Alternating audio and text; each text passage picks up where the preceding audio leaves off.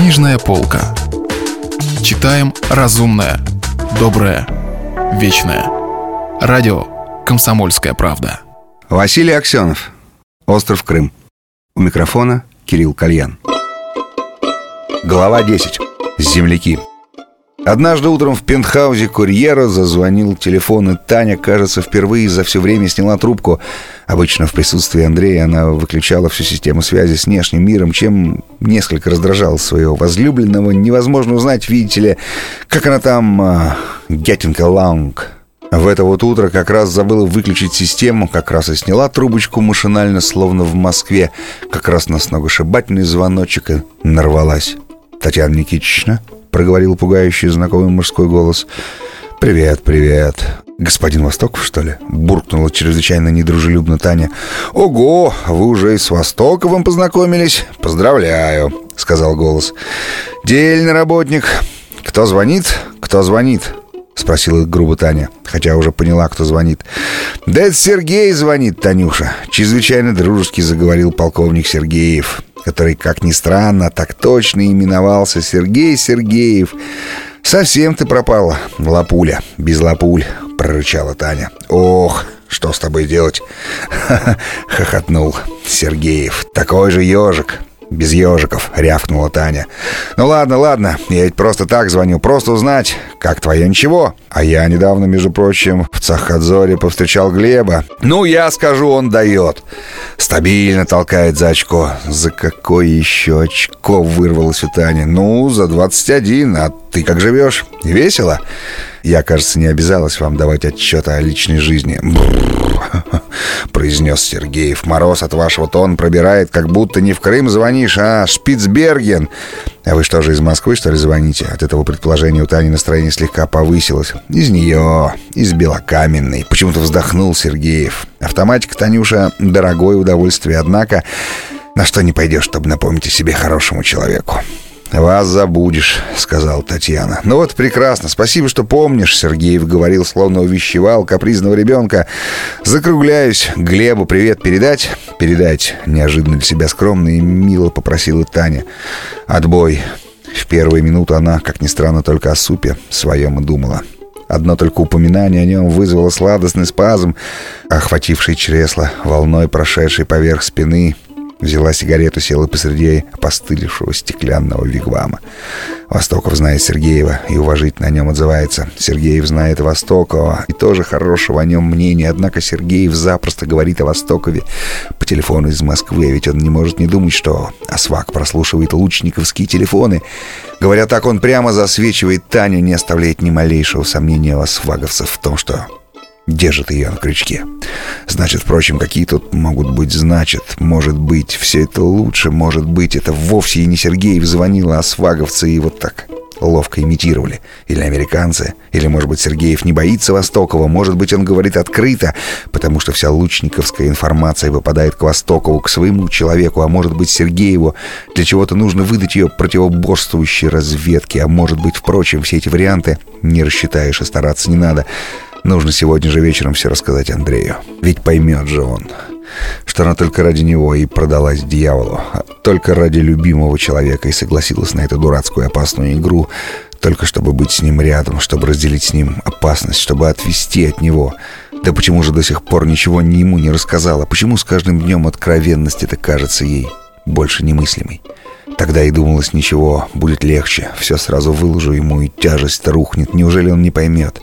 Это была лишь хитрость с ее стороны, просто финт. Не было никакого второго смысла в этом движении, никакого ни малейшего. Как ни копай себя, ничего другого не сыщешь.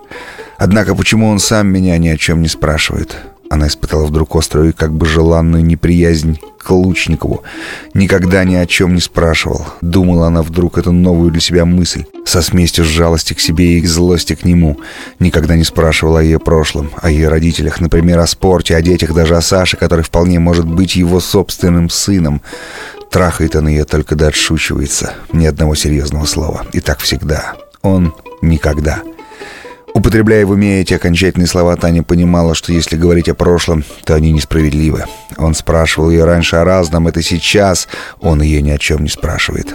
Вообще, как он себя ведет? Этот самоуверенный хозяин жизни и все его друзья. Как они просто и легко все эти делишки свои делают. Все делают такое, от чего нормальных людей голова бы закружилась. Супермены. И главный среди них Супер Андрей. Этот вообще чувствует себя непогрешимым, никогда ни в чем не сомневается, вроде не боится ничего, вроде и не думает ни минуты, что вокруг него плетут сети, все эти так называемые разведки, что они слушают, быть может, каждое его слово и фотографируют, быть может, каждое движение, что они и любимые, может быть, к нему в постель подложили, что, может быть, даже вон тот вертолетик голубой, сливающийся с небом, каждый день таскающий мимо башни курьера рекламу какого-то дурацкого мыла Алфузов All Fusion фотографируют какой какой-нибудь дикой оптикой все эти предметы фиг вами, все эти дурацкие бумажки на доске, то есть на столе письменном, даже, может быть, и резинку, которую он сегодня утром так небрежно отбросил после употребления на кафель возле ванны. А ванна-то висит над головами во всей этой хавире ни одной стенки. Только какие-то сдвигающиеся и раздвигающиеся экраны во всех этих кнопках сам черт не разберется. Придет же фантазия поселиться в таком чудище, лишь бы поразить мир злодейством. Ну и типы, ну и показушники. Тогда, в полную волю своему накопившемуся раздражению, испытав от этого даже некоторое удовлетворение, Татьяна докурила сигарету, показала кукиш невинному мыльному вертолетику и отправилась за покупками. Вот эти дела в Симфе доставляли ей до сих пор еще острое удовольствие и на время примеряли с жизнью. Сверхизобилие гастрономических аркад, Елисеев фошон, легчайшее, умиротворяющее движение с милейшим проволочным картингом мимо стен, уставленных ярчайшими упаковками всевозможнейших явств, начиная от ветчин полусотни сортов через немыслимые по свежести и остроте дары моря и кончая гавайским орехом макадамия а скорее всего только начиная им движение под тихую, весьма приятнейшую музыку, Татьяна готова была всегда тут ходить бесконечно. У любой московской хозяйки в этих аркадах без всякого сомнения случился бы обморок, о хозяйках периферийных страшно и подумать. Татьяна уже много лет была выездной, и для нее эти обморочные состояния в капиталистических жральнях давно пройденный этап. Раньше в доандреевской жизни супермаркеты эти восхищали, но раздражали недоступностью. Попробуй купи, к примеру, креветочный коктейль, если он стоит столько же, сколько тенниска «Лакост». Сейчас эти прогулки для нее полный кайф, о деньгах просто не думаешь. Даже, собственно говоря, их и нет у тебя вовсе. Протягиваешь кассирше, который издали тебя уже улыбается, пластмассовую карточку симфикарда с какой-то перфорацией. Та сует эту карточку в какой-то компьютер и все дела. Оставляешь покупки и переходишь через улицу в кафе «Анечков мост», волновать собирающихся там на аперитив крымских или, как здесь говорят, русских офицеров.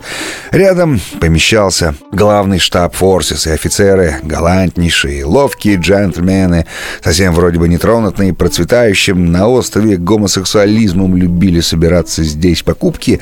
Свои ты находишь уже дома, доставлены колбоем, то есть посыльным. Если вы пропустили главу любимого произведения или хотите послушать книгу целиком, добро пожаловать к нам на сайт kp.ru слэш радио раздел «Книжная полка». Книжная полка. Читаем разумное, доброе, вечное.